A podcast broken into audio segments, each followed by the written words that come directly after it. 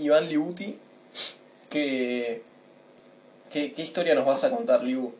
¿Cuál- ¿Quién es? Uh, yo traigo una leyenda del fútbol del siglo XX. Ojo, se sabe los siglos. Wow, sí. Eh, otra- traigo la. No, traigo una historia nor- normalita, normalita. Muy bien. Algo puede ser curioso, pero nada tampoco extravagante. Ser. Guau. No te vas a quedar, no te vas a quedar sin dormir. Bueno, Pará, bueno. tampoco tanto. Gracias. Eh, Aprecio. es la historia en que un parti en un partido, Pará, pará. un Nada, árbitro. tipo, vas a decir solo eso, un dato, tipo, en un partido, un árbitro. No, no, no, no, no, ahora cuento la historia bien igual. Poneme contexto. La desarrollo un poco. No, no, poneme contexto. No me Sí, sí, pero te digo el título. El árbitro es como que te meto la, Sí, sí. La tapa del libro. la tapa del libro.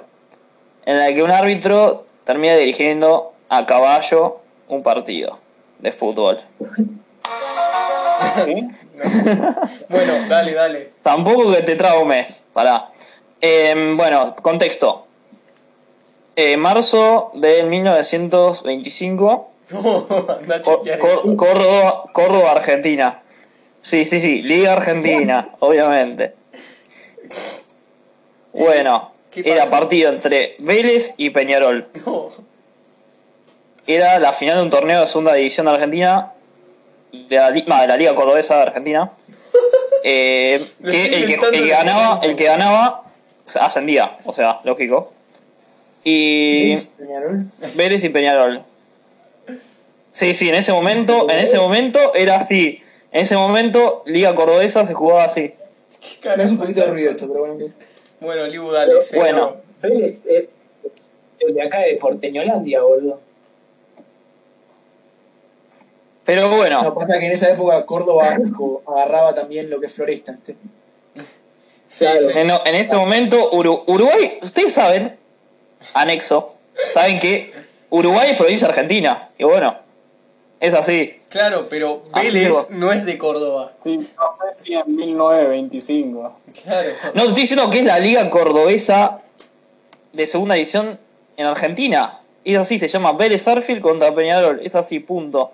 Bueno, Así era en esa época y ya comprobalo por vos mismo cuando en otra vida. Eh, sigo. Sutil. Eh, se jugaba en la canchita se llama el Abro Hall, se llamaba. Era el estadio, la canchita era.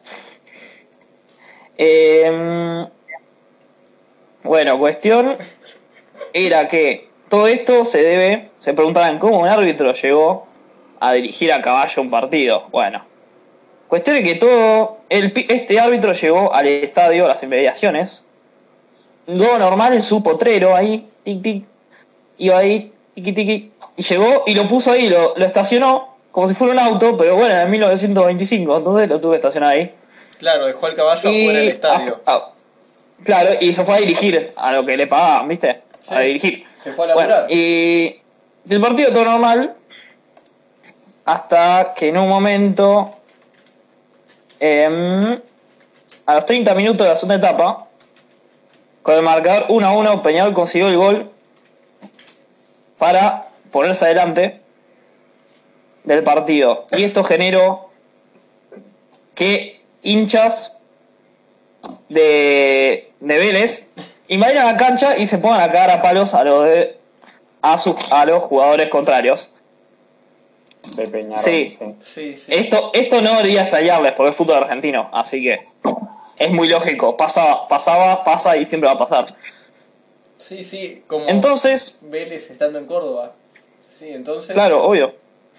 Entonces, este árbitro, claro, al parecer, no sé qué le pasó a la policía, está todo un tecito, no sé qué pasó. Bueno, cuestión es que el árbitro tuvo la necesidad de agarrar su caballo y buscó su caballo y tuvo que se- separar entre los jugadores, entre la multitud y los jugadores. Y tuvo que calmar las aguas. Que A a los, a los Sí, que- como que era, como que era ganado y tenía que carrearlos y tenía que hacerle yuyu. Claro, y que vuelvan a sus tribunas. No, no, eh, hay otro, otro, otra cosa. O sea, había un problema que en la- este estadio, el uh, Atrojal, esta cachita de mierda, un potrerito, no, no tenía alambrado olímpico, no tenía. Entonces era un problema también. Ajá. Bueno, y entonces. En 1925, sepan entender, ¿no? Entonces, cuestión es que el árbitro, una vez que pudo calmar las aguas con el caballo, eh, pará, agarró. no, Sí. El árbitro no tiene nombre. Ah, sí, sí, sí, tiene, tiene, tiene. Acá, Ca- Carlos Libertario Linosi. Era el nombre del árbitro. Grande. ¿Quién era, boludo? El árbitro que seguía a Milei y a- No lo había pensado. Y el árbitro libertonto.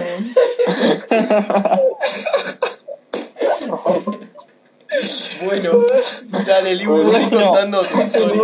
Bueno, también era, era, sí, era, era, era liberal por lo que es, ¿no?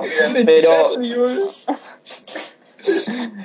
Cuestión que este señor, una vez que calmó y pudo seguir el partido, logró continuar el partido, aún así todo, y siguió dirigiendo a caballo.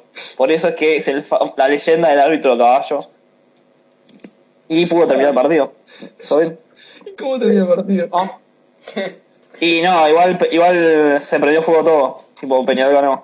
eh, ¿pateó, pateó a alguien el caballo durante el partido? Boludo, lo ca- pa- pa- pagando pelotazos al pobre caballo, boludo. Sí, sí, Claro. no tiene sentido. Y se- sí, sí, lo, lo usaban como estrate- estrategia para pagar a rivales, pero no sé, tal vez era. bueno, no hay, no hay pruebas de eso. Tal vez era el árbitro del juez de línea. ¿O no? ¿Te imaginas? El caballo tiene más sentido, pero. eh, ¿El caballo este, era entrenado para la guerra o algo así? Porque ahí tal vez me lo creo. Claro, el caballo tenía que estar re bien domado, tipo, para, para tener la capacidad de haber pasado Tenía, la tenía Bueno, paren, cosas paren. en los ojos. No sé. Tenía esas cosas en los ojos No, para no sé. que no se Eso, eso ya es la siguiente etapa que es cuando discutimos qué historia es real y cuál no. Pará, pará, igual. Yo te digo que era el caballo de esa época argentina, lo domaban todo bien, supongo que el pie era medio gaucho. No sé qué Sí. Sí, ya está, suficiente.